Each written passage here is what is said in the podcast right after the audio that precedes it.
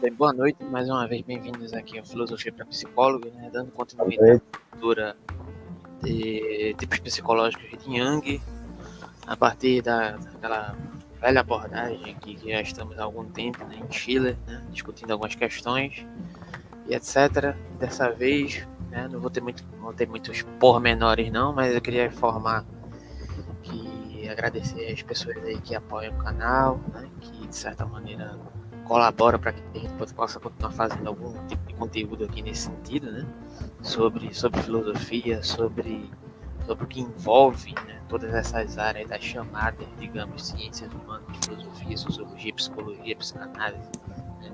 e afins e derivados, né? E que dialogam com essas perspectivas aqui, né? aqui no nosso canal na medida do possível. E no mais, eu já, já já pretendo começar na leitura, porque, inclusive, eu estava dando uma olhada aqui antes de iniciar, né? Tem algumas questões aqui que a gente vai ter que recorrer aqui alguns trechos de outro livro do Jung para poder entender o que ele está falando. E aí a gente já vai ver, né? É, a abordagem que ele vai fazer a partir dessas questões que ele está tratando aqui já, né, da questão da, da, da teoria dos tipos, né, né, da perspectiva da psicologia analítica dele, desse, desse diálogo do Schiller, né, da questão do símbolo, do consciente, do inconsciente, como é que isso se relaciona nesse sentido. É, e é, como é que aparece o símbolo nessa, nesse aspecto, e ele vai trazer um novo elemento aqui, que é um aspecto do, de uma noção do transcendente. Daqui a pouco a gente vai ver o que é, do que é que se trata essa questão. Então, pessoal, boa noite. Né? É, sejam bem-vindos mais uma vez fazendo um, uma retrospectiva rápida, é, a gente tem acompanhado o raciocínio de Jung enquanto descreve é, alguns tipos que ele considera que, que tem características próprias que podem ser é, destacadas, né? são os tipos introvertido e extrovertido, e ele falando um pouquinho da tendência que esses tipos têm de se é, compensarem, né? É, alcançando pouco sucesso. Né? Como é que um tipo introvertido sai de si em direção aos objetos? E como é que um tipo extrovertido sai dos objetos e mergulha em si? Né? Isso é o tema que ele abordou algumas páginas atrás. Depois, Jung começou a avaliar é, como é que esses tipos lidam com as funções é, da, de sua psicologia.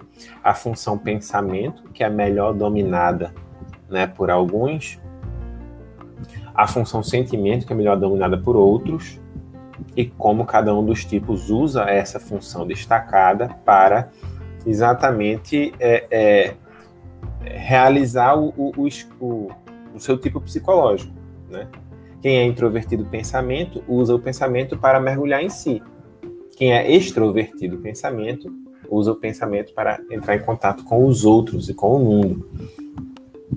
Quem é introvertido sentimento usa o sentimento para mergulhar em si quem é extrovertido de sentimento usa o sentimento para ir ao encontro do outro, para conhecer os outros e as outras coisas do mundo.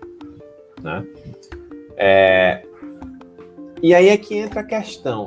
Uh, todo mundo vai ter várias funções, né? Vai ter o sentimento, vai ter o pensamento.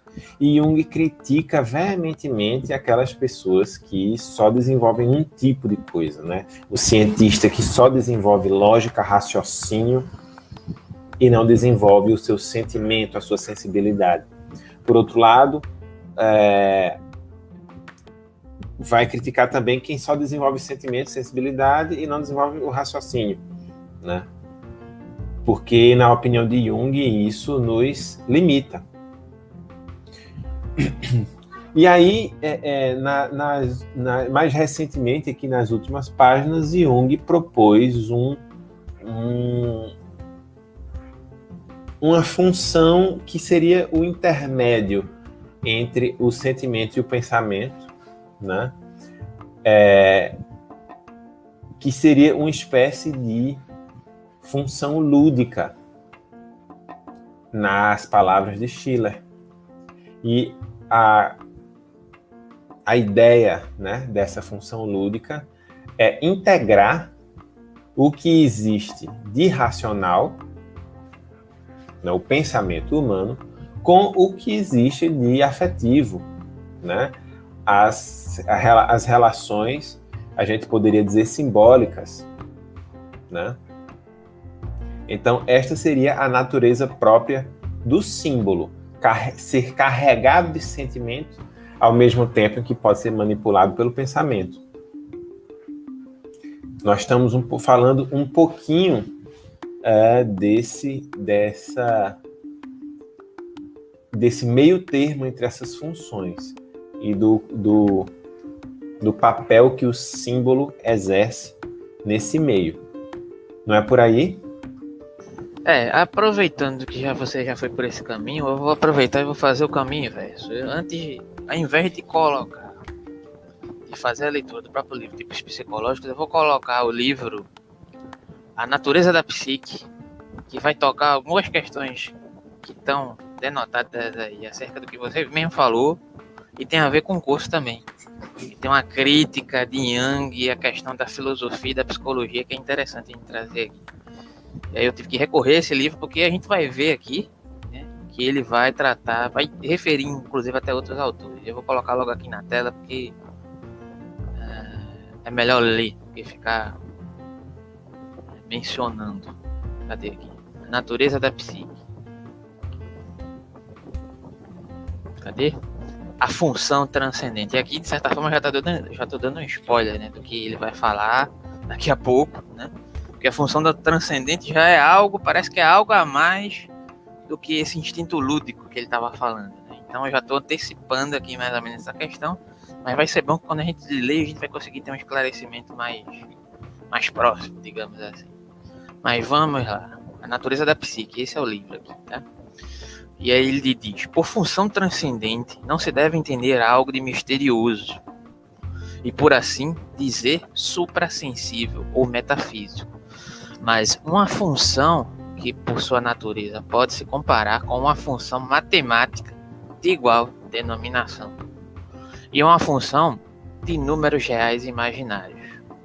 A função psicológica e transcendente resulta da união dos conteúdos conscientes e inconscientes. E aqui tem tudo a ver com isso que você relembrou aqui, né? Eu vou ler até um determinado trecho aqui desse 132 para a gente se possível, fazer alguns comentários sobre isso e voltar para tipos psicológicos. Aqui, ó. A experiência no campo da psicologia analítica nos tem mostrado abundantemente que o consciente e o inconsciente raramente estão de acordo no que se refere aos seus conteúdos e tendências. Parece que Jung estava ouvindo você. Né? Esta falta de paralelismo, como nos ensina a experiência, não é meramente acidental ou sem propósito mas se deve ao fato de que o inconsciente se comporta de maneira compensatória ou complementar em relação à consciência. Podemos interver, inverter, perdão, a formulação e dizer que a consciência se comporta de maneira compensatória com relação ao inconsciente. A razão desta relação é que, 1. Um, os conteúdos do inconsciente possuem um valor liminar de sorte que todos os elementos de poder mais débeis permanecem no, permanecem no inconsciente. 2. A consciência devido às suas funções dirigidas exerce uma inibição, abre parênteses, que Freud chama de censura, sobre todo material incompatível em consequência do que este material incompatível mergulha no inconsciente. 3. A consciência é um processo momentâneo de adaptação, ao passo que o consciente contém não só todo o material esquecido do passado individual, mas todos os traços funcionais herdados que constituem a estrutura do espírito humano. 4. E o consciente contém todas as combinações da fantasia que ainda não ultrapassaram a intensidade liminar e, com o correr do tempo e circunstâncias favoráveis, entrarão no campo luminoso da consciência. E alguma coisa a dizer? É visível aí a influência de Freud nesse trecho, né? É, por exemplo, a, a afirmação de que se, se tem um elemento na consciência, a gente encontra o seu oposto no inconsciente, é uma afirmação de Freud. Porque é esse oposto, justamente por ser oposto, justamente por ser incompatível com aquilo que está na consciência, ele é guardado, ele é aprisionado. Né?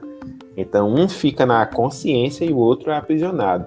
Aquela aquela, sei lá, dando um exemplo aqui bem besta assim, uma mãe super protetora, né, que se dedica é, é, demasiadamente, exageradamente ao filho, é bem provável, e ela fala, né, não, eu amo meu filho demais, eu faço isso por ele, eu faço tudo isso por ele, é provável que no inconsciente esteja guardado o ódio que ela tem do filho, a raiva que ela tem do filho, porque seria impossível que ela não tivesse.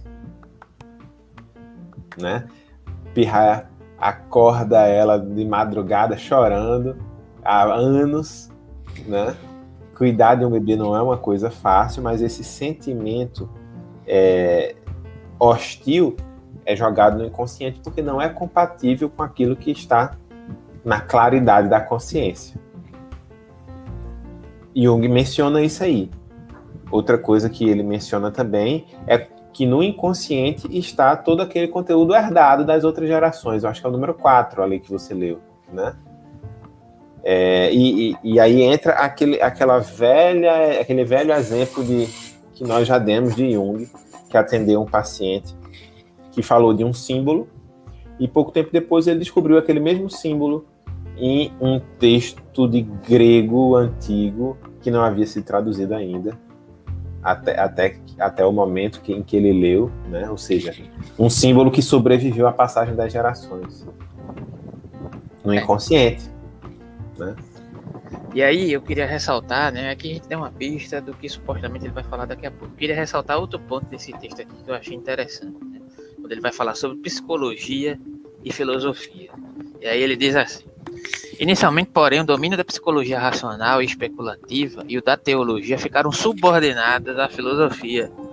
E somente com a passagem dos séculos, a psicologia pôde gradualmente transformar-se também em ciência natural. Tem tudo a ver com essa questão aqui que a gente tá, vai abordar, continuar abordando aqui.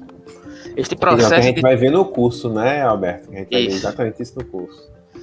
Este processo de transformação não está completo ainda hoje. A psicologia como disciplina ainda pertence à faculdade de filosofia. Ele está falando das luzes da época dele, mas ele já vai dar algumas pistas do que aconteceu posteriormente, né?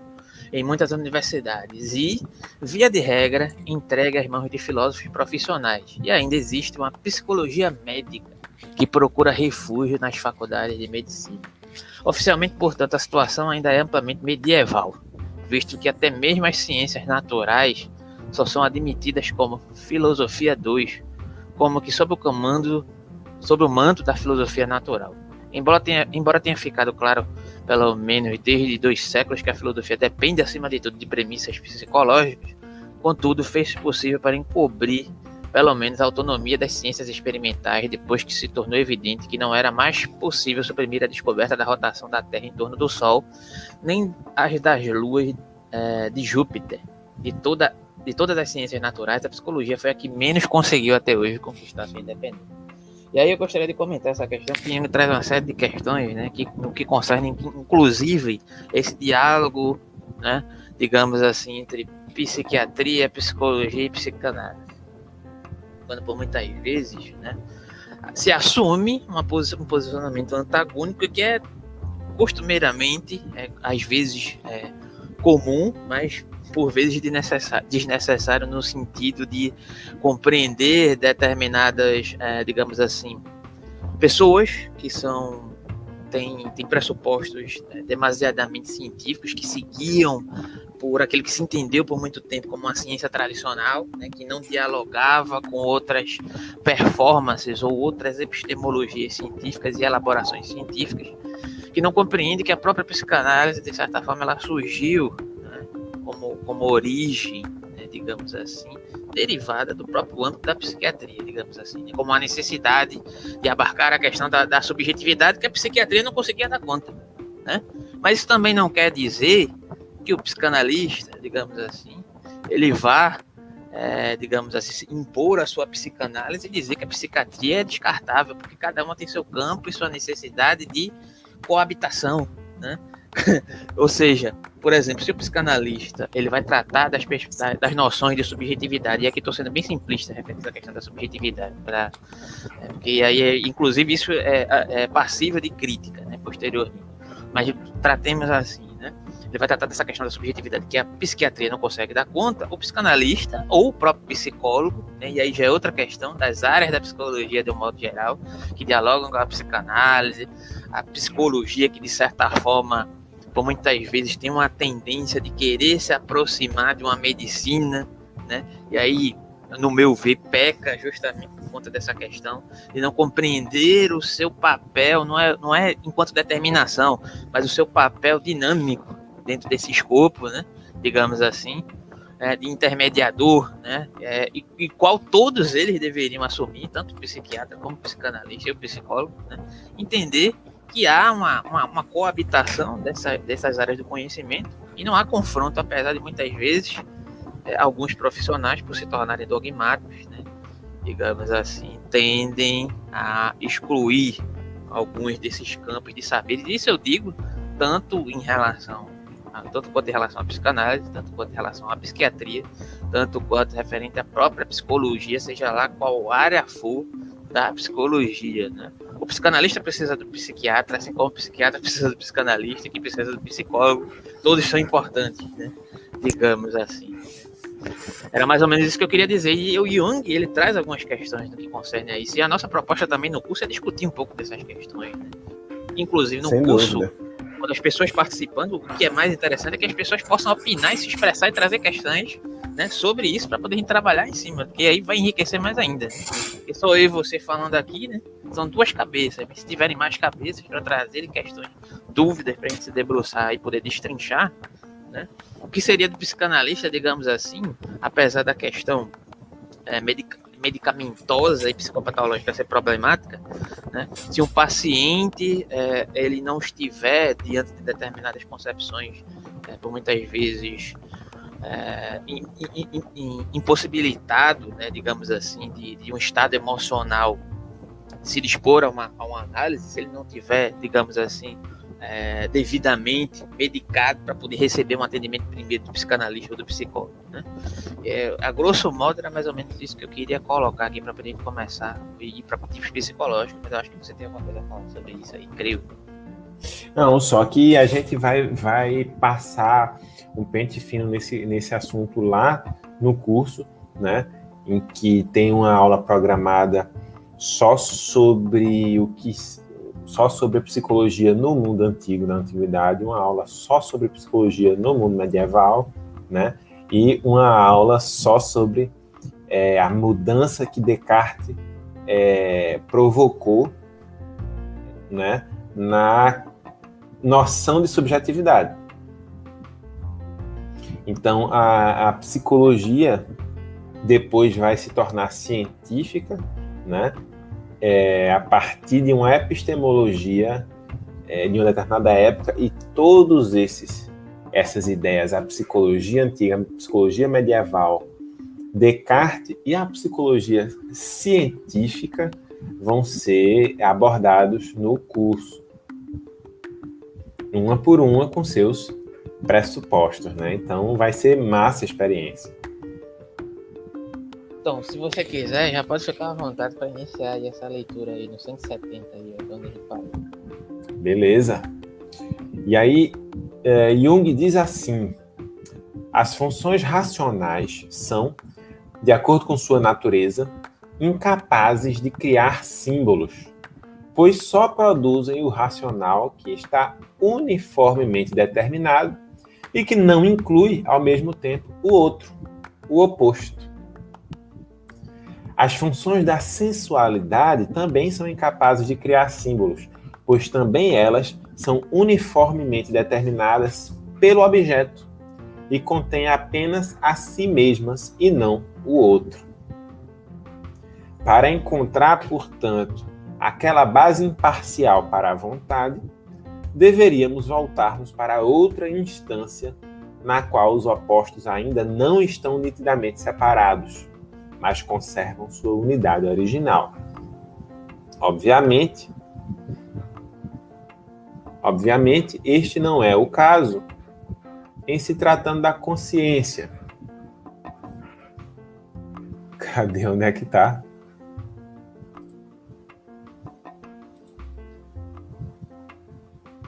Obviamente, este não é o caso em se tratando da consciência, pois sua essência toda é discriminação, distinção de eu e não eu, sujeito e objeto, sim e não, etc. A separação dos pares opostos deve-se totalmente à diferenciação consciente, pois só a consciência pode reconhecer o conveniente e distingui-lo do inconveniente ou do inútil. Só ela pode declarar esta função útil e aquela inútil. E, assim, emprestar a esta a força da vontade e suprimir os anseios daquela. Mas onde não há consciência, onde o instinto predomina inconscientemente, ali não há reflexão, não há pró e contra, não há desunião, mas simples acontecer. Impulsividade ordenada dos instintos, proporção de vida.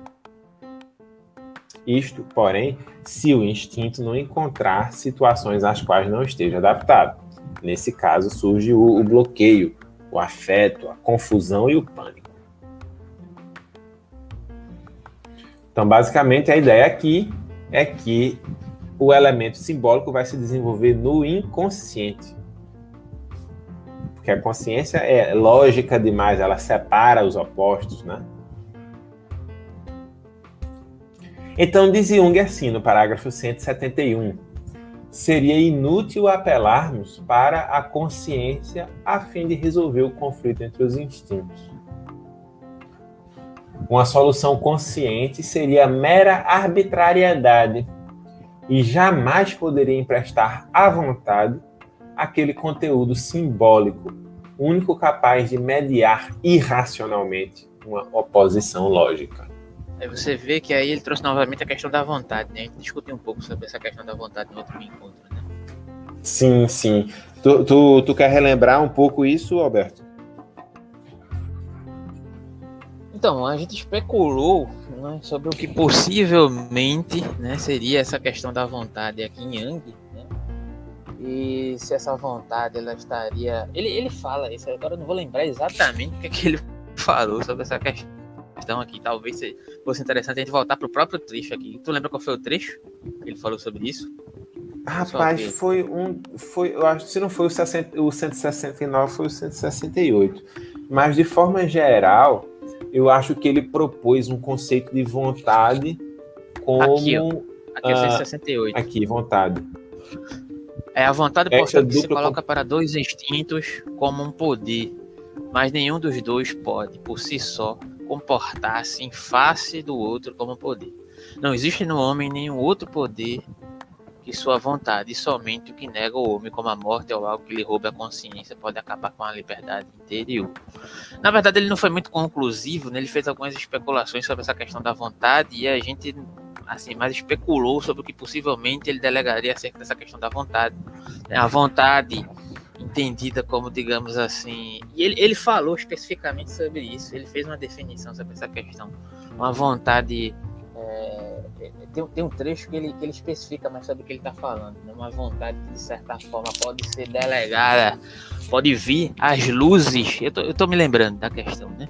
As luzes da questão, digamos assim, simbólica, né? que de certa forma seria, Isso. entre aspas, é, desvelada não é a palavra adequada, fica um negócio muito Heidegger, né? parece desvelamento, desvelamento, é, mas ela, de certa mas... forma, ela é representada diante desse aspecto simbólico e é uma vontade que, de certa forma, você pode, é, em certo sentido, deliberar, já em outro sentido existe uma, uma, uma um antagonismo essa questão no sentido é, de uma representação, de uma internalização da vontade que está delegada no âmbito do inconsciente que de certa forma é, é pulsional, é instintiva, que também entra a questão aí né, do, dos tipos psicológicos. Ele coloca em diálogo essa questão dos tipos psicológicos, como eles se relacionam é, com essas noções de vontades, ou a vontade, digamos assim, entre aspas, a grosso modo, consciente ou inconsciente, e como eles tendem a se relacionar a partir desse conflito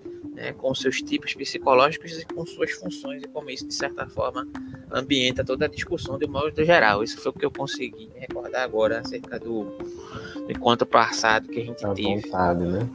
Basicamente, a vontade não é aquela. Não é aquilo que a gente no, no, diz assim, é a vontade individual, a vontade racional, né? Que na tradição filosófica tem, uma, tem um apelo muito forte. Essa vontade aqui é uma vontade que se fundamenta diretamente no, em elementos inconscientes. E, portanto, é a única vontade que deriva da liberdade propriamente dita, que não é a liberdade só da razão. Né? É uma, uma liberdade é, do, do, do, do homem inteiro. Tanto sentimento quanto pensamento. Não é por aí? É, isso, agora você, você lembra onde é que você parou, porque agora eu subi, agora desci, não Sim. sei mais onde é que tava. É, é no 171. Sim, mas é o trecho, exato. Você lembra? Tá, tá no comecinho. É assim. É... Para tanto, temos que ir mais fundo. Temos que descer aos fundamentos da consciência que ainda preservaram sua instintividade primordial, ou seja, ao inconsciente, onde todas as funções psíquicas confluem indistintamente para a atividade primordial e fundamental do psíquico.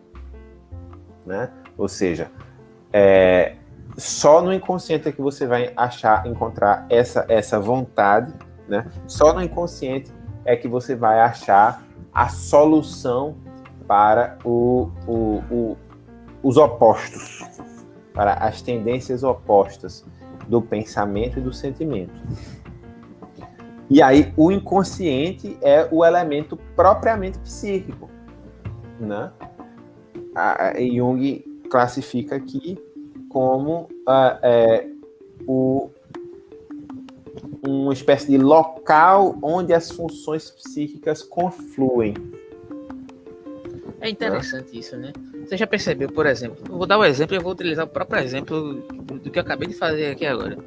Né? Você falou de uma coisa que eu, assim, digamos assim, não não estava é, lembrado de falar no momento, mas aí eu fiz um esforço aqui. Não foi um esforço racional, foi um impulso. não, é sério, eu não, não parei a ah, de repente foi saindo. Isso saiu da onde? Né? Saiu da racionalidade? Não saiu, né? Saiu de algum lugar, né? que não é o âmbito racional, digamos assim. Né? É, esse esforço de lembrar recorre aos elementos que estão fora da consciência, né? Como a gente lembra rápido na linguagem freudiana, seria o pré-consciente. Mas veja, quando a gente lembra de alguma coisa, a gente está lembrando de quê? De uma, uma, série de informações que veio pelo, pelo, pelos órgãos dos sentidos. Portanto, é sensação. Né?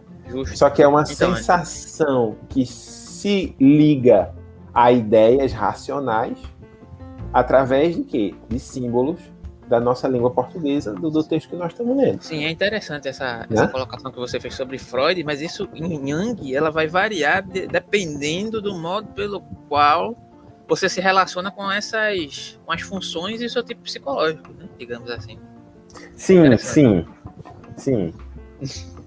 Interessante. Mas não, mas a sua colocação foi Quer dizer, você, você vai, vai lembrar. É, em Jung, o, o, a forma como você vai elaborar o pensamento depende, vai depender, sobretudo, do seu tipo e da dinâmica do seu tipo. Se você está tentando, né, é, tá, tá, tá fazendo algum tipo de compensação ou está usando as informações. Cada um de nós está usando as informações que adquire com esse livro é, para compor na sua cabeça é, a sua visão de mundo. Essa visão de mundo é essa que tem necessidades próprias, uma dinâmica própria, né? E portanto, a gente está lendo o mesmo livro, mas eu tenho na minha cabeça um livro e você tem na sua cabeça outro livro. É louco isso. Porque eu, é, porque eu filtrei esse livro. Estamos É, a partir do meu. É? é, é, eu filtrei esse livro a partir das minhas necessidades e da minha visão de mundo. E você da sua, e um terceiro da, da, da, da própria. Uma terceira pessoa vai ler de uma terceira forma diferente. Essa, esse solipsismo, que não é um solipsismo absoluto, porque todos nós estamos aqui em contato com o objeto, livro, né? Mas é um, um, um solipsismo deflagrado aí pela diferença de tipos. Da diferença de necessidades psicológicas. Solipsismo tipológico em Yang, dá um artigo aí. Dá, dá, dá um artigo. Comparando com outros tipos de solipsismo, né? Mas aqui, é, é novamente, não é um solipsismo total, dá fazer, né? Dá para é, fazer um é, paralelo com Descartes e Berkeley, inclusive. Dá, dá. Pronto. O, o, aqui Jung, Jung não cai nas mesmas armadilhas de Descartes, né? Obviamente são épocas totalmente diferentes. Mas aqui ele tá, ele, ele tem uma, uma, uma teoria muito madura a respeito da forma como nós lidamos com nossos objetos, com os objetos do mundo, né? E tem gente que tem um tipo próprio, uma tendência muito própria a buscar nos objetos do mundo e na, na interação com os outros a sua própria identidade, que seria o tipo extrovertido. Se vai fazer isso pelo sentimento ou se vai fazer isso pelo pensamento, aí já é outra história. Justo. Acho que pode seguir aí. E aí diz Jung assim: a falta de diferenciação no inconsciente provém, em primeiro lugar, da associação quase direta de todos os centros cerebrais entre si. E, em segundo lugar, do fator energético relativamente fraco dos elementos inconscientes. Olha só, interessante. Aquilo que tu dissesse da, do, do local da, da, da, função do psiquiatra e da função do, do psicólogo e do psicanalista é, entra aqui uma menção à biologia, Alberto, ao cérebro. E vai entrar mais, já já. Não. Né? Ele vai fazer uma, digamos assim, uma. Ele vai citar dois autores, inclusive um deles já tá ali em amarelo, que tá vendo aí na tela. É, e vai fazer um comparativo justamente nesse sentido, acerca do que ele falou, inclusive lá no outro livro, acerca da, digamos, de uma filosofia natural. Né? Digamos assim.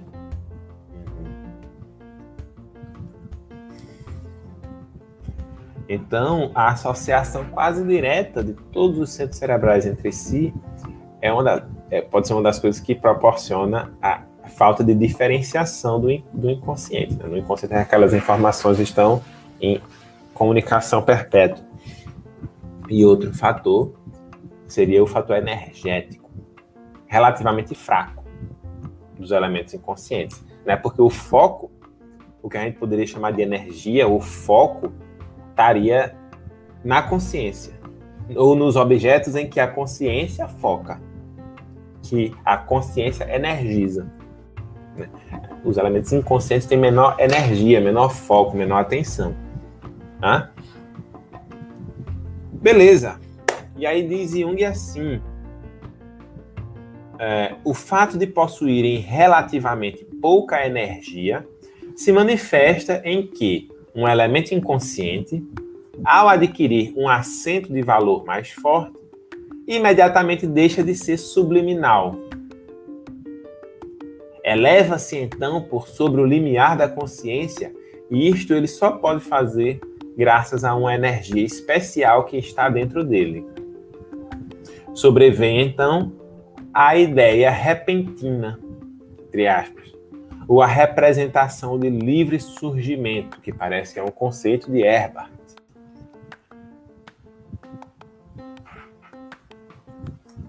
Os valores energéticos fortes dos conteúdos da consciência atuam como uma iluminação Faz uma intensa. pausa aí, rapidinho. Claro. Eu vou ler um trecho do outro livro no qual ele citou Herbart. Hum. Ele diz assim: Herbart disse certa vez: quando uma representação cai sobre o limiar da consciência, ela continua a viver em estado latente, tentando continuamente cruzar de volta o limiar da consciência e reprimir as outras representações.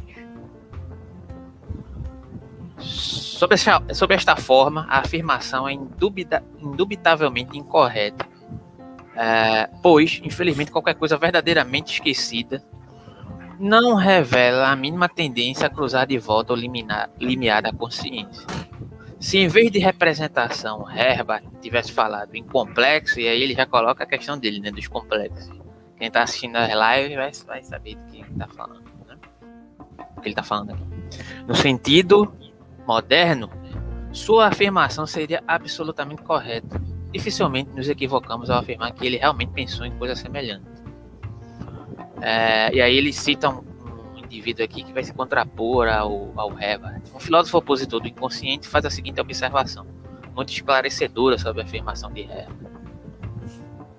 Se concordarmos com ela, estaremos à mercê é, de todas as hipóteses possíveis sobre a vida inconsciente, hipóteses que não podem ser contraditadas por nenhuma observação. É evidente que esse autor não está preocupado em reconhecer fatos reais. O decisivo para ele é o temor de envolver-se em quaisquer dificuldade. E como ele sabe que esta hipótese não pode ser controlada por nenhuma observação. Para ele, isto é simplesmente um a priori, mas não analisa a observação de Herbert. Eu paro aqui. E aí, o que, é que tu acha disso aí? É, um tapa na cara na, é, é, nos opositores da noção de inconsciente, né? nos materialistas. Né? Existe ainda isso, opositores da noção do inconsciente. Né? Os materialistas, o, principalmente na, é, é, é, em algumas áreas da medicina, que tem uma tendência maior a ver um, um certo mecanicismo, sabe? É, E aí é, consideram que não existe esse, esse inconsciente, tudo o que seria inconsciente estaria de alguma forma é, seria de alguma forma uma troca de impulsos cerebrais, né? Então reduz o inconsciente a mais um elemento biológico. Tanto Freud quanto Jung consideram o inconsciente não como elemento biológico propriamente dito, mas como elemento psicológico propriamente dito. Né? Então, é, a dinâmica no inconsciente, apesar de ser corpo, tá? Porque eles não vão dizer, não, não é um dualismo platônico também. É corpo, sim. O cérebro tem uma função nisso, mas a dinâmica que acontece no inconsciente não depende de, de, de trocas é, de impulsos cerebrais. Né? O argumento de tanto de Freud quanto de Jung é que esse corpo, por estar vivo, né, por estar vivo, ele tem um certo metabolismo, ele tem uma certa, um certo, uma dinâmica vital, né? E não é um, um, um, organismo qualquer, é um organismo que tem um cérebro com capacidade simbólica, a capacidade de criar símbolo, né? ou seja, uma, uma capacidade cerebral grande que consegue articular esses impulsos vitais é, com as ideias, aqui falando especificamente de Jung, articular esses impulsos vitais com ideias, com pensamentos através dos símbolos. Então, a dinâmica no inconsciente é uma dinâmica simbólica e é, é, se realiza através de relações de significação, relações semânticas. Né? A, a, a psicanálise lacaniana concordaria com essa afirmação. Né? É, então, não se trata, o inconsciente não se trata de impulsos nervosos que estão, é, que, que não são abarcados pela consciência. Se trata realmente de, de, de uma, um metabolismo que produz energia vital, movimento, produz movimento no corpo. E esse movimento do corpo é, como é que eu posso dizer? Tem uma repercussão. Tem uma repercussão é, na gestão dos símbolos pelo cérebro. Né? Essa repercussão ela não é material, ela é puramente psicológica. E vai acontecer aqui em, em Lacan acontece através de metáfora, né? Aqui Jung acontece através da união desses, desses impulsos instintuais com pensamentos através do símbolo. Eu acho essa discussão muito interessante porque em certo sentido eu concordo com o que você está falando, mas digamos assim, né? Os psicólogos ou psiquiatras mais cientificistas, eles vão falar, e não sem razão completamente, em certo sentido, se você sofreu algum tipo de acidente no seu cérebro, digamos assim, perder parte do seu cérebro, inevitavelmente você vai sofrer mudanças, digamos assim, na sua no seu comportamento. E aí vai Dizem entrar uma discussão. Razão, é comprovado, né? E aí vai entrar uma discussão sumariamente interminável sobre até que ponto inconsciente. E aí eu já estou usando inclusive os termos da psicanálise, digamos assim. Né? Inconsciente é cérebro ou não é? É, é, é, só, é só, o símbolo ele está delegado a circunscrição cerebral ou não só ou, ou em parte ou, ou não né? Digamos assim. Eu acho que é uma questão interessante até ser debatida, até pra gente talvez, inclusive, eu tenho um exemplo de um. Eu não sei se ele é psiquiatra, acho que ele é psiquiatra, né? Se eu tiver equivocado, me corrija depois aqui. Mas acho que valeria a pena até trazer um exemplo aqui, talvez no próximo encontro, só pra gente contextualizar isso. Né? De um exemplo, é um caso até muito famoso de um indivíduo que sofreu um acidente, perdeu parte do cérebro, né? e de certa forma, o modo pelo qual ele se relacionava digamos assim, com o seu tipo psicológico em termos junguianos, né, se modifica, se altera, né? Ele passa, de certa forma, a exibir outros tipos de comportamentos no que concerne a sua relação com os objetos externos, consigo mesmo, perde capacidade de fazer determinadas coisas que é óbvio que perderia, né? Porque ele sofre um dano material ali no seu cérebro, que é onde vão passar, né? digamos assim, determinadas funcionalidades, né? é, biológicas do seu corpo e etc. Mas é, o que a gente não consegue determinar, apesar de a gente poder, digamos, concordar mais ou menos com determinada perspectiva, é até que ponto né, existe esse limite entre a questão do cérebro e dessa representação simbólica, digamos aqui, abordando aqui a questão do, do yin. Né? Será que há um limite? Será que. que né? O que a gente poderia concluir acerca disso? Não, veja, a, a, as associações simbólicas são feitas no cérebro. É um processo, é um processo racional. Né? Se não fosse a capacidade cerebral humana, a gente não conseguiria associar pensamentos com, é, com sentimentos, com sensações, com impulsos, né, pulsões. Não conseguiria, certo? É, então, quando, quando o cérebro se danifica, essa, esse funcionamento se modifica, sem sombra de dúvida. Né? Nós não estamos aqui para afirmar o inconsciente recorrendo a um dualismo platônico, em que há uma separação entre corpo e alma, corpo, corpo e mente, nesse caso. Não. É cérebro. O cérebro tem é, é, é, funcionamentos e tem uma área específica voltada para a linguagem. E, e, e, ali estão os neurotransmissores funcionando, mandando mensagens para articular o, os significados da linguagem. É no cérebro que acontece isso. Agora, você dizer que o, o, o, a sensação de fome, por exemplo, que é um impulso vital, vem do cérebro, não vem é uma necessidade do corpo que é, é, é, é que gera um fato no estômago, no sistema digestório e é comunicada ao cérebro pelo, é, é, pelo sistema nervoso.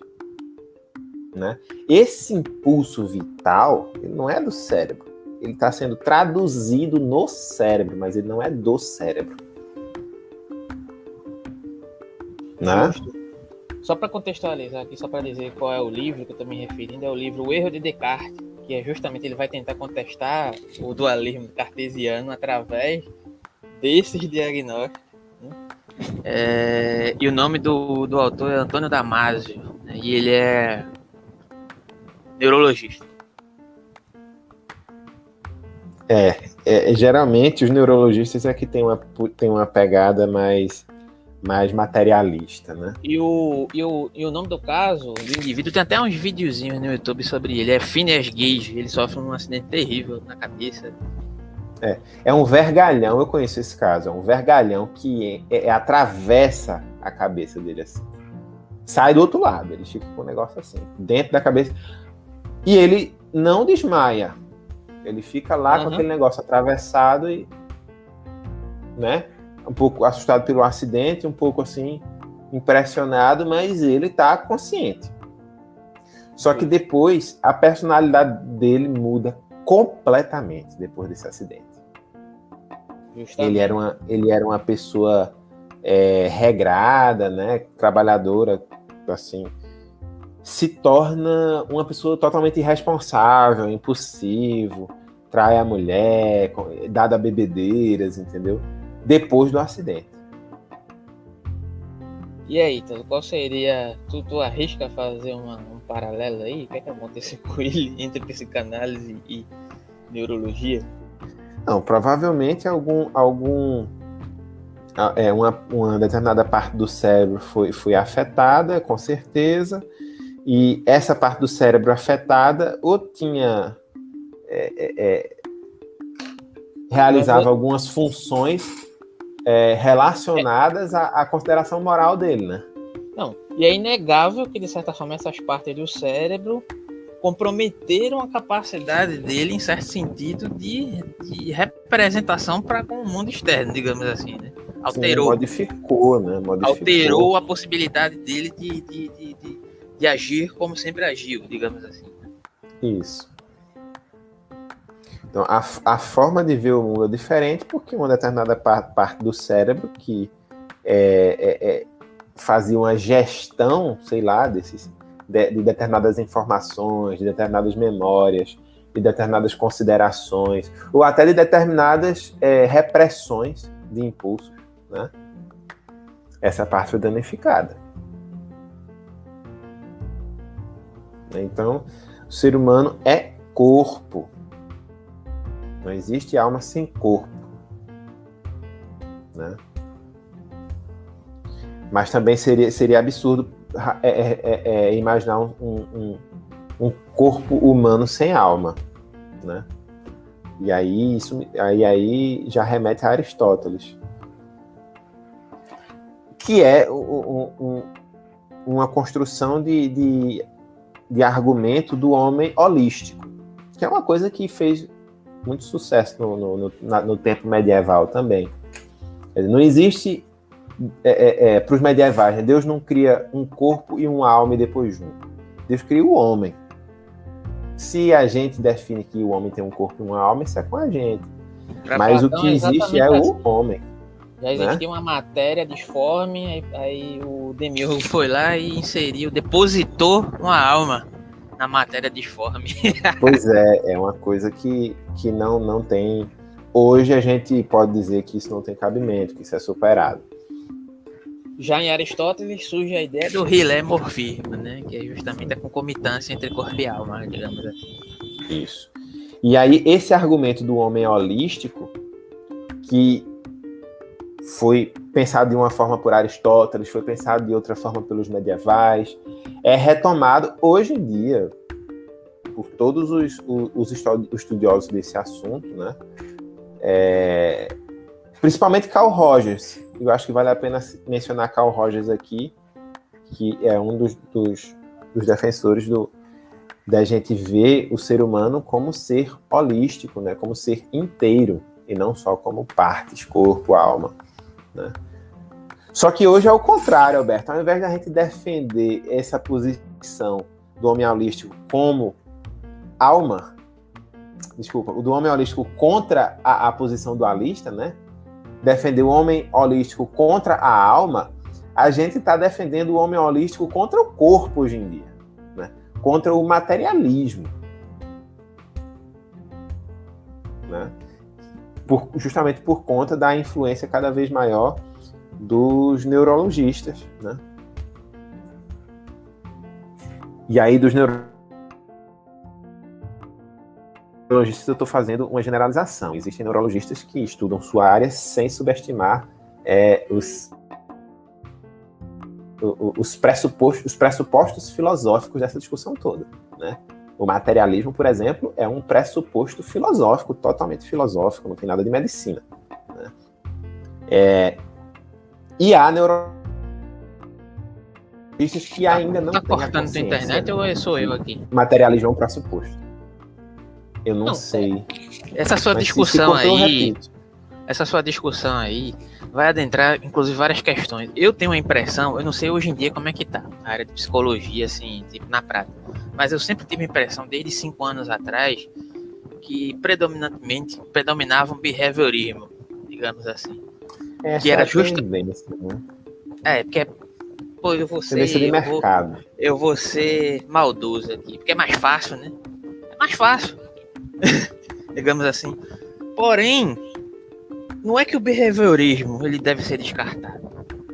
E, no, e o behaviorismo que é exercido, digamos assim, no mercado da psicologia, não representa o que o behaviorismo colocou em discussão em sua dimensão, apesar de continuar sendo criticável etc, etc. Sabe qual é o problema? O problema é quando você assume uma área, digamos assim, como sua, sua guia e você se encerra nela, seja qual hora for você acha que só ela dá conta. E não é assim que funciona. Você tem que dialogar, você tem que conhecer, se dispor, se utilizar, inclusive, determinadas ferramentas e profissionais. Né? Recorrer a eles, né? procurar compreender, né? É, aqui, ampliar Alberto, a sua visão. Esse é que é o problema. Aqui, Alberto, vale a pena mencionar a TCC, que é uma, uma terapia cognitivo-comportamental, né? Que bebeu da fonte do comportamentalismo, mas não ficou restrita a ela, né? A TCC hoje tem, é, é, é, além da influência da psicologia comportamental e da psicologia cognitiva, que são originárias, hoje a TCC tem influência até de orientalismos, de budismo, de psicologia positiva, de uma série de outras coisas que abre muito mais esse leque, né? E está muito em voga, está muito na moda. Para fugir um pouco do, de, de, de, dessa, dessa, dessa disciplina muito rígida, né? desse disciplinamento muito rígido do comportamentalismo que teria né, consequências políticas bastante questionáveis. Né? A manipulação do, dos pacientes pela psicologia, né? Acho que foi interessante. Fechado aí o parênteses gigantesco, acho que a gente pode voltar pro texto. Vamos lá, vamos lá. Ah, então, a gente estava terminando o parágrafo de 171, quando ele mencionou Ebert, né? Herbert foi exatamente esse sujeito que deu esse excelente argumento a favor do inconsciente. Né? E aí Jung diz assim: os... Cortou de novo aí. Oi? Deu uma Cortou, foi? de novo, mas agora voltou, tá ok. Pronto, eu vou lendo, qualquer coisa você me avisa, você, você me interrompe. Jung diz assim: os valores energéticos fortes dos conteúdos da consciência atuam como uma iluminação intensa pela qual se tornam perfeitamente reconhecíveis suas diferenças e fica excluída qualquer confusão. No inconsciente, porém, são permutáveis os elementos mais heterogêneos, na medida em que possuírem apenas uma vaga analogia, e isto graças à sua pouca luminosidade e ao, ar, e, a, e ao fraco valor energético. Até mesmo impressões sensuais heterogêneas se fundem, como ocorre nos fotismas de Broiler. Aí Ou na, audição ter, colorida. Eu vou ter que ir lá de novo agora, Broiler, é no outro livro. Ele, ele especifica. Mas é basicamente aquela questão É do. Digitei errado o nome do cara. Deixa eu ver aqui. Hum, Bleuler. Bloiler. Isso.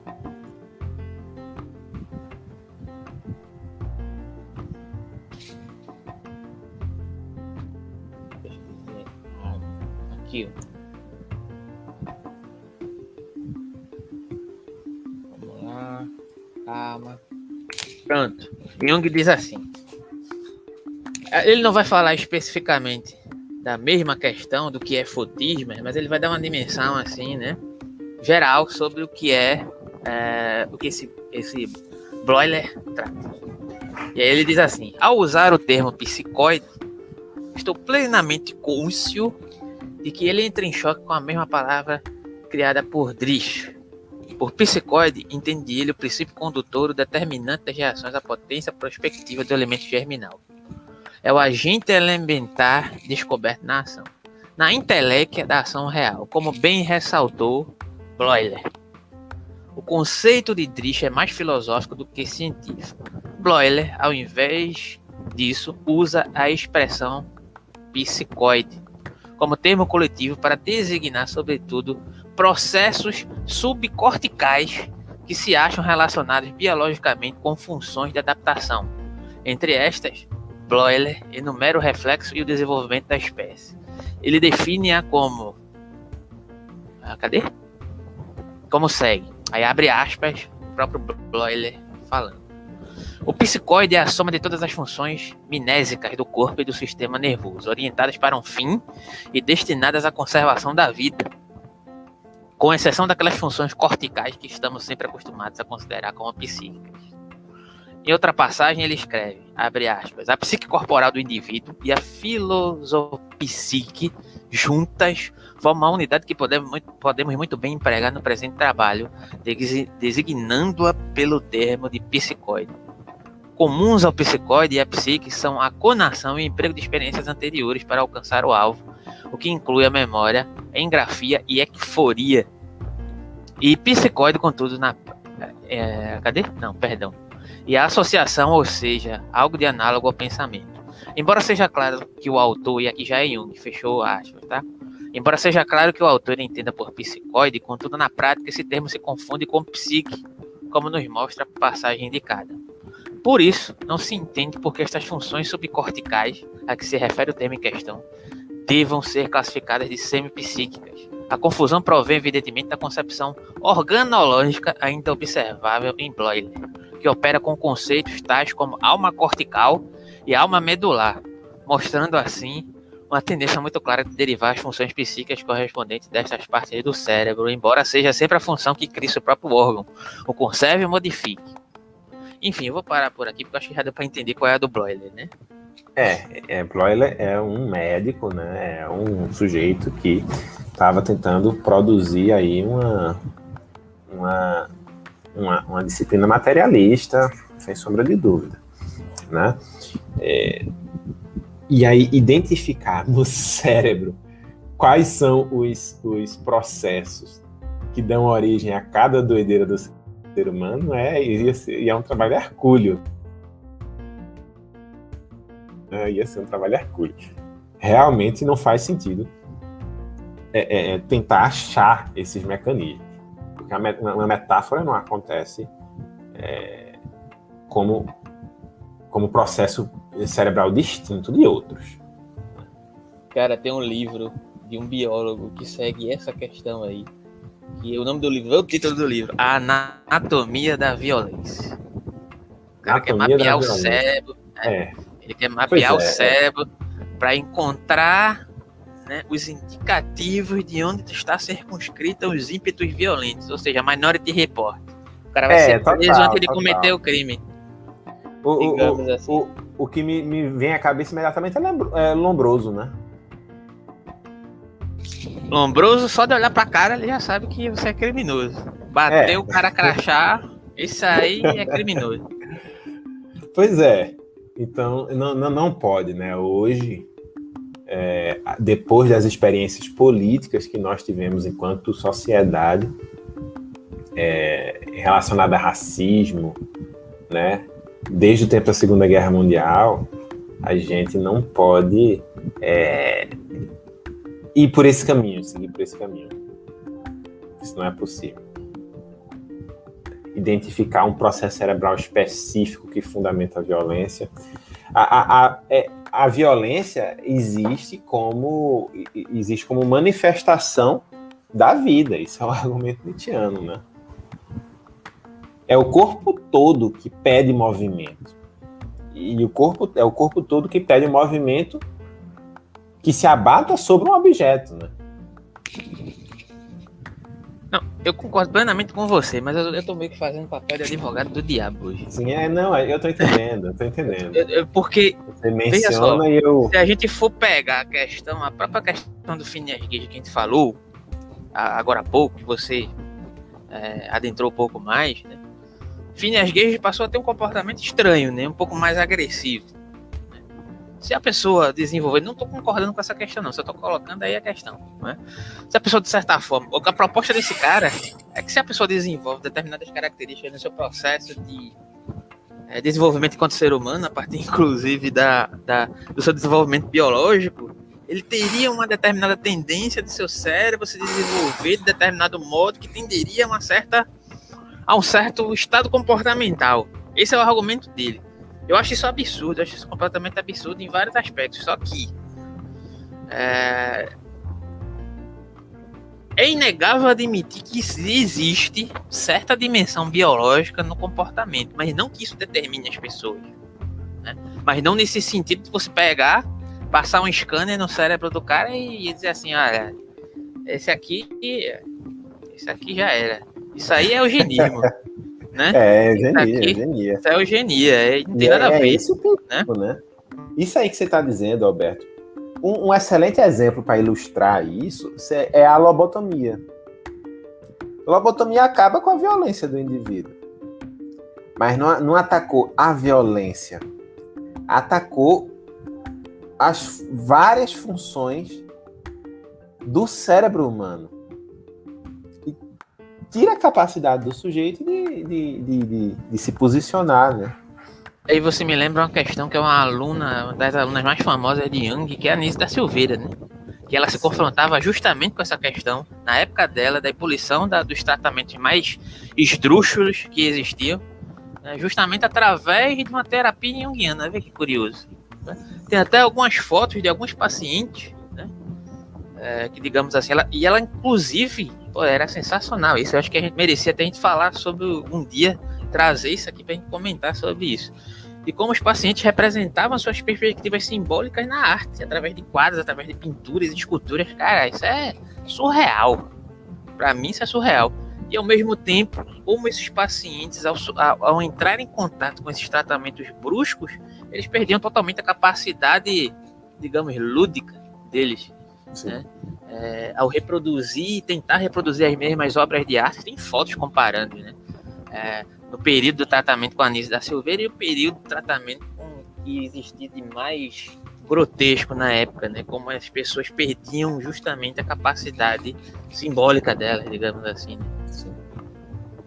Enfim, é, é, violência gera mais violência, né? Isso é bem, bem, bem senso comum, mas o cara reproduz aquilo que, que, vive, que vive, né? Se o cara só vive violência, não consegue desenvolver uma capacidade simbólica. e aí boa. remonta também a questão da, da existência dos manicômios, né? Sim. Da luta antimanicomial. Já que é uma coisa que está muito em voga hoje ainda. Você já visitou o manicômio? Então... Ah, não, não tive a oportunidade, já não, tive, mas a gente né? escuta tanta, tanta história a gente escuta tanta história. Já tive lá dentro, cara. Eu vivenciei isso aí, digamos assim, muito de perto. É. E aí? Como é que foi tua experiência lá? Cara, no caso não foi a minha experiência, né? No caso foi a minha mãe. Tá hum. E quer, você quer, de certa forma, chegar mais próximo disso? Assista, não sei se você teve a oportunidade de assistir o filme da Denise da Silveira, é exatamente daquele jeito. Sim. É exatamente, é, é, é, exatamente daquele jeito. É exatamente. Eles conseguiram transpor exatamente o que é, sabe? E, e realmente você, na época, né, quando eu vivenciei isso, eu não tinha, de certa forma, contato com, com, com todo esse mundo de coisas que a gente tem hoje em dia aqui, né? De, da, da, psicologia, da filosofia, etc, etc. Eu não conseguia entender o que era aquilo, né? Mas, de, de, certo, de certo modo? A negligência durante muito tempo da sociedade, do modo geral, a nível mundial, e não só aqui no Brasil, mas no Brasil, aqui tudo sempre é mais atrasado do que em outros lugares, né? digamos assim, mais desenvolvidos em questões educacionais, de um modo geral, justamente por conta dos problemas que o Brasil teve em questões históricas, etc, etc, né? É, de, de sub, ser subjugado por outros países, etc. Né? Mas, é, de certa forma, a gente passou a entender esses fenômenos psíquicos como, de certa forma, dentro da dimensão da psicanálise, dentro de uma compreensão mais aprofundada, muito recentemente, cara. A psicanálise nasceu ontem, a psicologia também. Estava lendo hoje que a psicologia foi fundamentada como, é, digamos assim, algo que poderia ser um âmbito profissional em 64 aqui no Brasil. Porque 64 é ontem, sabe? Sinceramente. E, e, e mesmo ela em atividade, ela demorou muito tempo para ser levada a sério. Eu lembro que nos anos 2000, né? É, você frequentar psicólogo era tido como coisa de frescura, era frescura. Ah, é psicólogo, isso é, isso é frescura. Né? A, gente, a gente começou a desconstruir esse discurso muito, muito muito, eu não digo tarde, porque isso é, é colocar uma primazia perante meu, a data do meu nascimento, então foi tarde, tudo tem que acontecer no momento que eu nasci. Né? Mas a gente demorou muito a, a, digamos assim, tentar entender melhor essas questões. Né? Eu vivei, e só fizemos isso, viu, Alberto? Só fizemos isso porque o século XXI chegou com força, é, trazendo esse, esse, esse, essa discussão à tona por conta da é, é, é, do aumento no número de casos de depressão, do aumento no número de casos de ansiedade, a, a, a, a saúde mental e a saúde é, é, a saúde como um todo tem, ganha cada vez mais contornos de saúde mental. A partir do momento que você verifica que o tratamento químico do corpo não proporciona saúde de verdade, e esse conceito de saúde vai se alargando, se alargando, se alargando, o foco se volta cada vez mais para a saúde mental, é, acompanhando o número de incidências, o, o aumento no, número de incidências de depressão, o aumento no número de incidências de ansiedade, e o sofrimento mental como, como foco dos serviços de saúde mundiais. Né? Isso está acontecendo e acredito, eu estou prestes a fazer uma, uma, pesquisa sobre esse assunto, mas acredito, viu, Alberto, que a pandemia acelerou, como acelerou várias outras coisas, acelerou também é, essa, essa tendência. Essa tendência a, a, a instaurar verdadeiras epidemias de depressão e verdadeiras epidemias de ansiedade. Olha, eu concordo com o que você está falando, eu só não sei dizer ao certo o que foi que ocasionou esse processo, digamos assim. É uma série de fatores, né? A gente não tem como chegar a uma Lógico. conclusão aqui no vídeo de dois minutos, né? Mas esse processo de um conhecimento mais, digamos, abrangente, que permitiu que a gente olhasse com outros olhos, porque teve que chegar um conhecimento aqui de alguma forma para poder mudar o nosso modo de se relacionar com isso. É porque eu lembro que às vezes quando quando é, tinha que lidar com algumas crises que a minha mãe tinha, eu não sabia muito o que fazer. Era, era meio que lidar com uma coisa imaterial que você não. Sabe? Uhum. Como é que eu vou lidar com algo de imaterial que eu não sei nem como compreender? Não Na vejo, época. não toco, né? Não é, não, não sei é o que um é, não sei o que, é. Resolver.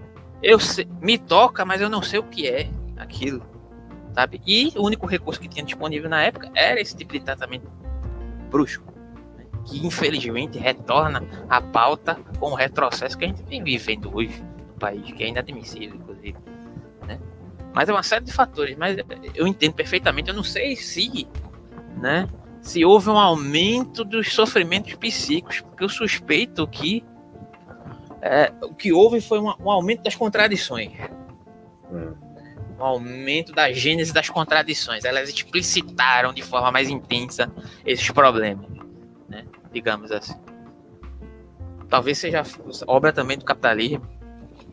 Sem dúvida. Suspeito. E aí a gente é, é, é, é, a gente vive num mundo interessante, bizarro, em que eu, eu acho que a, um, um, psicólogo se sai muito bem explicando a política, mas não se sai tão bem explicando o sofrimento mental, o sofrimento psíquico.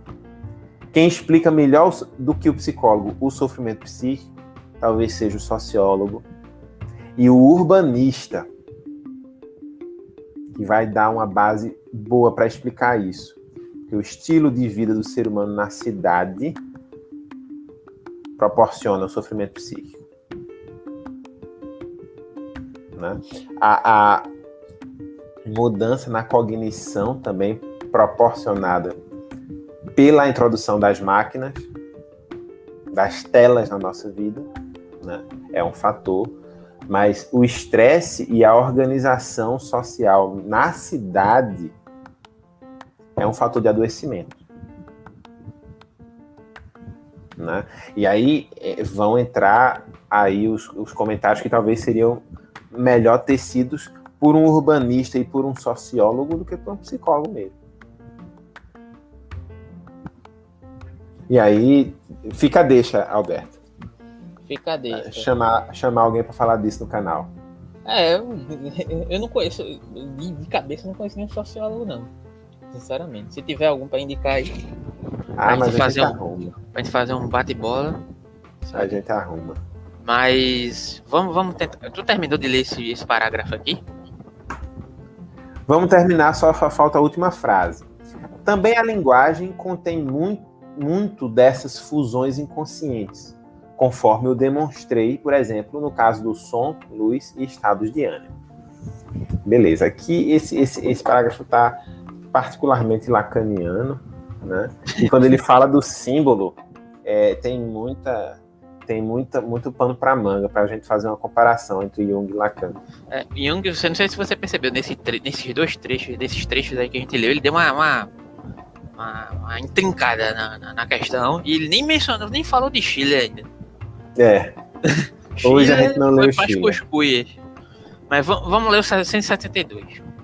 Okay. O inconsciente poderia ser aquela instância psíquica em que tudo que é separado e oposto na consciência conflui em grupamentos e conformações e que, ao serem elevados como tais à luz da consciência, apresentam uma natureza que revela partes integrantes tanto de um, de um como de outro lado, sem pertencer a este ou aquele, mas assumindo uma posição intermédia, autônoma.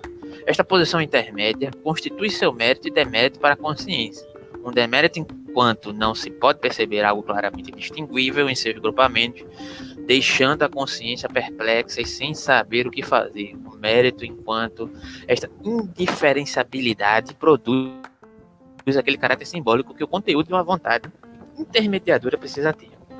Além da vontade, que depende totalmente de seu conteúdo, foi dado ao homem, à guisa de auxílio, aquele seio materno da fantasia criadora, o inconsciente, ele é capaz de produzir a qualquer tempo símbolos por via do processo natural da atividade psíquica elementar. Símbolos que podem servir para determinar a vontade intermediadora. Digo podem, porque o símbolo não entra logo na brecha, mas fica no inconsciente, até que os valores energéticos dos conteúdos da consciência superem o valor do símbolo inconsciente. Em condições normais, este é sempre o caso.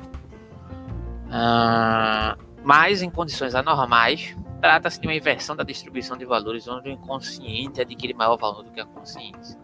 Neste caso, o símbolo sai para a superfície da consciência, mas sem encontrar aceitação por parte da vontade consciente das funções executivas conscientes.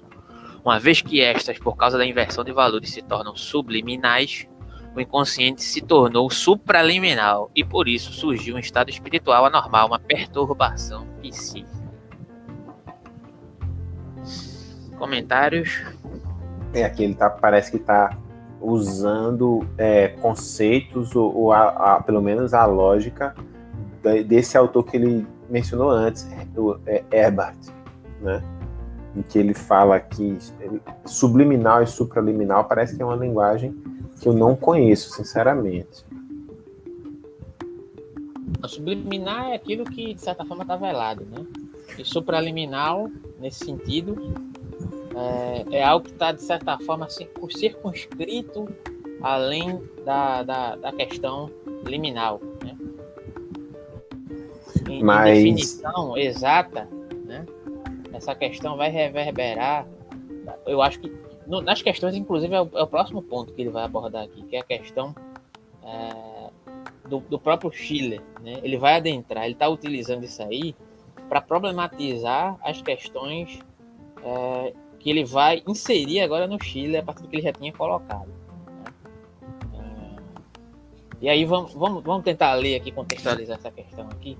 Sobre condições normais, portanto, é necessário é, ministrar artificialmente energia ao símbolo inconsciente para dar-lhe mais valor e assim aproximá-lo da consciência. Isto acontece e assim voltamos à ideia da diferenciação, levantada por Schiller por uma diferenciação do si mesmo em face dos opostos. A diferenciação equivale a um retrair-se da libido de ambos os lados, enquanto a libido está disponível. A libido investida nos instintos está apenas em parte livremente disponível exatamente onde alcança a força de vontade que oferece aquela quantidade de energia que o eu tem livremente à disposição. Neste caso, a vontade tem como objeto possível o si mesmo. Esse objetivo é tanto mais possível quanto mais o desenvolvimento anterior é, for paralisado pelo conflito. A vontade não decide, neste caso, entre os opostos, mas só em favor do si mesmo. Isto é, a energia disponível é recolhida para o si mesmo, ou em outras palavras, é introvertida. A introversão significa apenas que a libido é retida pelo si mesmo e lhe é vedado participar nos opostos em luta. Pelo fato de estar fechado o caminho para fora, volta-se naturalmente para o pensamento, mas também aqui está o perigo de entrar no conflito. Cabe ao ato de diferenciação e introversão que a libido disponível seja liberta não só pelo objeto exterior, mas também pelo objeto interior isto é, o pensamento. Assim torna-se completamente sem objeto. Já não está relacionada com mais nada que pudesse ser conteúdo da consciência e afunda no inconsciente, onde se apodera automaticamente do material da fantasia que está à disposição e o traz à superfície. E aqui eu acho que, que em certo sentido, né, é, tá, é, ele demonstra, né, é, demonstra como, de certo sentido, se relaciona à questão que ele colocou aqui anteriormente, né? digamos assim, com o que já foi elaborado aqui por nós aqui acerca da própria figura do Chile, dos movimentos de introversão e de extroversão, né? a partir de como, digamos assim, há essa internalização dos aspectos dos aspectos é, representativos, simbólicos, que se relacionam com a perspectiva consciente e inconsciente, só que aqui ele está detalhando, né, de acordo com essa, designa, é, essa esse designar, né, essa abordagem que ele se apropriou né, do outro autor através de uma, de uma linguagem, né, uma linguagem outra, né, que se relaciona com essa questão que é abordada aqui a partir do conflito e da disposição da vontade, inclusive, que a gente tinha tratado no encontro anterior, a vontade consciente e a vontade inconsciente, né? Como ela se relaciona com essa disposição da libido em relação aos seus opostos. E aqui vem a teoria de complementaridade né? e essas tensões que são geradas justamente pelos aspectos conscientes e inconscientes. Lembrando aqui, né, que em determinado sentido, é, essas representações em Jung elas podem e variam e oscilam né, entre conscientes e inconscientes. Né? Não há uma determinação, uma determinada disposição energética enquanto libido, digamos assim. Né? É mais ou menos isso que eu queria colocar aqui. Perfeito. Alberto, posso pedir uma coisa? É, se a gente, é, se a, a gente reler esse 173 segunda-feira que vem, porque é, aqui é, é, parece que é um dos parágrafos mais fundamentais até agora, é, porque ele explica a dinâmica, a psicodinâmica do introvertido. Né? Então parece que é um parágrafo importante. É, como é que a, é, é, a, libido é direcionada para o si mesmo e por quê? Por que, que a libido introverte nesse caso? Então, acho que vale a pena a gente ler novamente. na segunda-feira que vem. E aí a gente continua desse ponto.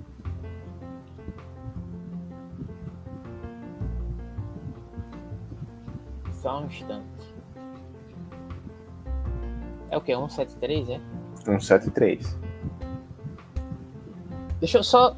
Eu tenho uma sugestão. A gente vai reler esse 173 no próximo encontro, mas eu gostaria de ler 174 agora.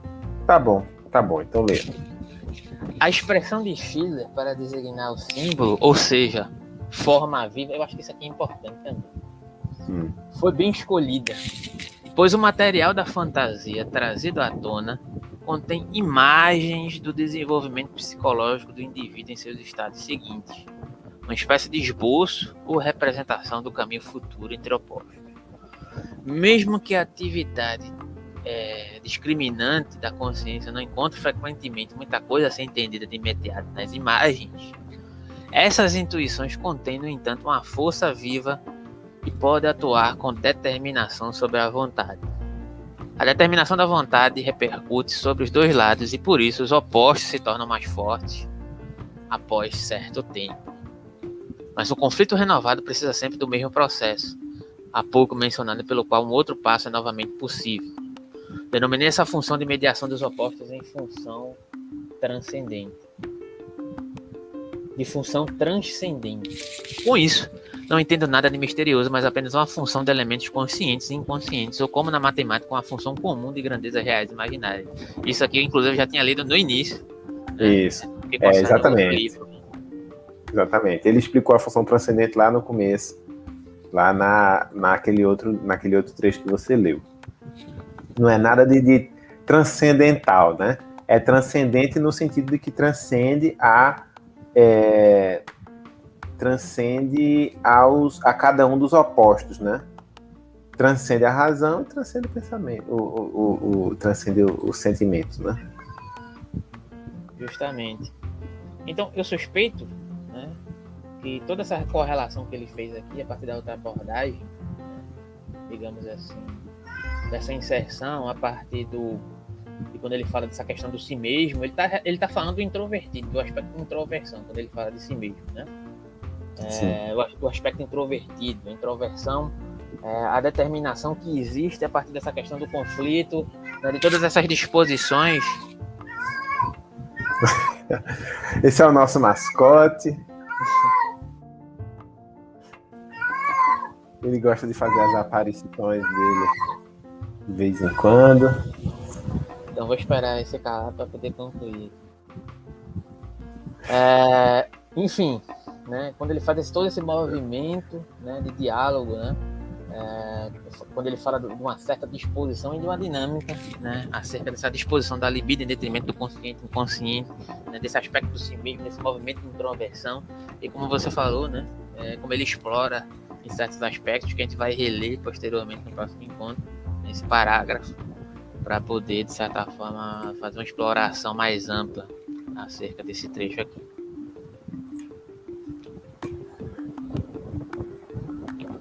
E é isso, eu não sei se você tem alguma coisa a comentar aí. Não, só que a gente está indo bem e nesse, nesse estamos chegando num, num texto fundamental, né? A, a, explicação do, da introversão e a explicação da função transcendente. Interessantíssimo, que é uma coisa que eu não conhecia, vou adicionar ao meu, ao meu vocabulário agora. Adicionei hoje e segunda-feira continuamos. Ok, então é isso. No mais, quem estiver assistindo e for assistir posteriormente, deixa o like, deixa o comentário, né? compartilha. Se tiver interesse, tiver possibilidade de ajudar o canal, as informações seguem na descrição. Né? Nosso apoia-se, o apoia-se do próprio curso de filosofia para psicólogos, o apoia-se do canal e as nossas chaves também seguem na descrição. E no mais, até na próxima segunda-feira. Tchau, tchau, galera. Até segunda.